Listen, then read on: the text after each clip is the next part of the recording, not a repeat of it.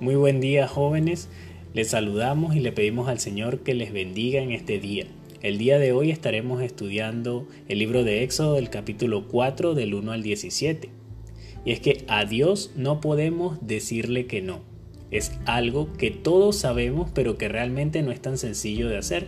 Y justo eso era lo que estaba sucediendo en la vida de Moisés. Esto lo vemos en el capítulo 4 cuando iniciamos a leer Éxodo.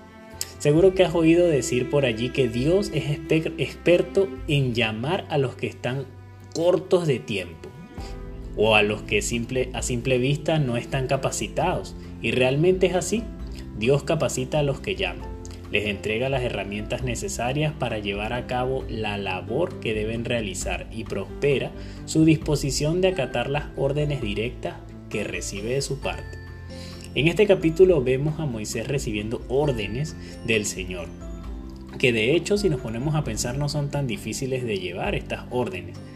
Si nos detenemos a leer, por ejemplo, en los versos del 1 al 8, notamos que Dios le da algunas señales milagrosas a Moisés para que el pueblo hebreo creyera que Dios ha sido eh, quien fue el que escogió a Moisés para sacarlos de Egipto. He aquí estas son las herramientas básicas, los rudimentos de la labor, como era convertir una vara en una serpiente o su piel en una piel llena de lepra, algo como una ilusión óptica que probablemente no a todos les sería convincente. Mas sin embargo notamos que el verso 9 menciona eh, unas herramientas más avanzadas, quizás más completas, y si es que por casualidad por allí el pueblo no creía a Moisés, entonces él podía sacar otra carta bajo la manga que era convertir el agua del río Nilo en sangre.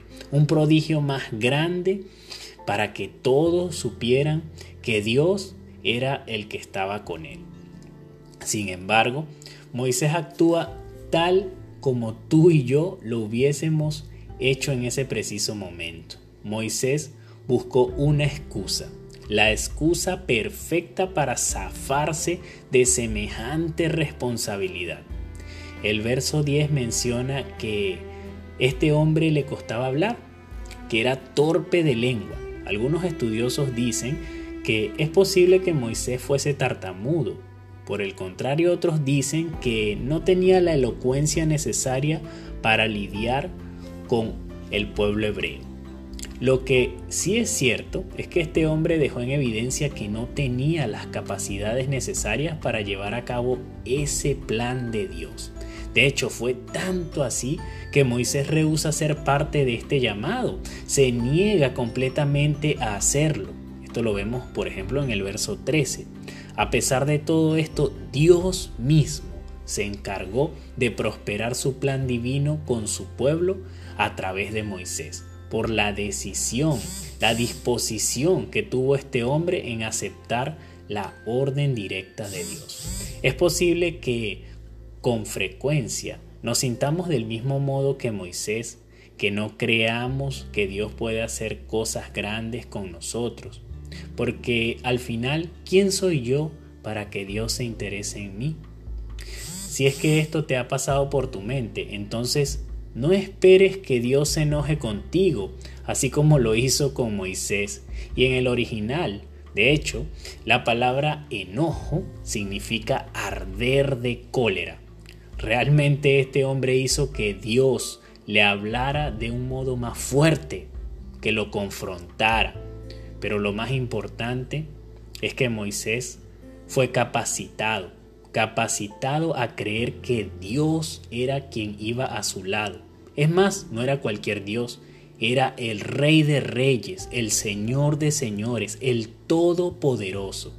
Y eso es lo que tú y yo, querido joven, debemos comprender hoy y tenerlo siempre presente. Nosotros no hemos sido llamados solo para decir que somos cristianos, que asistimos a la iglesia, o que tenemos una religión, como muchos dicen.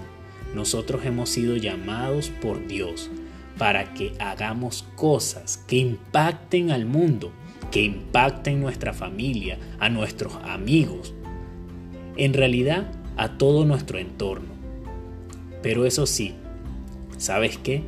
Debemos creerle al Dios de la Biblia, al que te da las herramientas, al que te capacita y al que va delante de ti.